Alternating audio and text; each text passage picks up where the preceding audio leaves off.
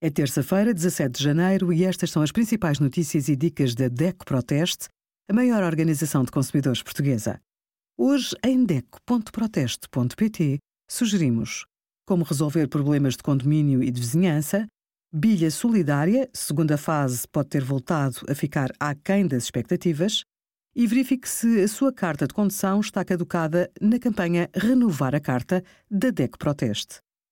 O Estatuto do Cuidador Informal foi alargado a todo o país no ano passado. Mas há aspectos por regulamentar, como medidas de apoio no trabalho para o cuidador informal não principal. A lei permite que seja considerado cuidador informal o cônjuge da pessoa dependente ou unido de facto. Também pode ser um parente ou familiar do cônjuge até ao quarto grau. É considerado cuidador informal principal alguém que viva com a pessoa dependente e dela cuide de forma permanente.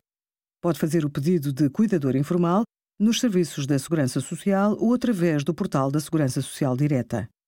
Obrigada por acompanhar a DECO Proteste a contribuir para consumidores mais informados, participativos e exigentes. Visite o nosso site em deco.proteste.pt.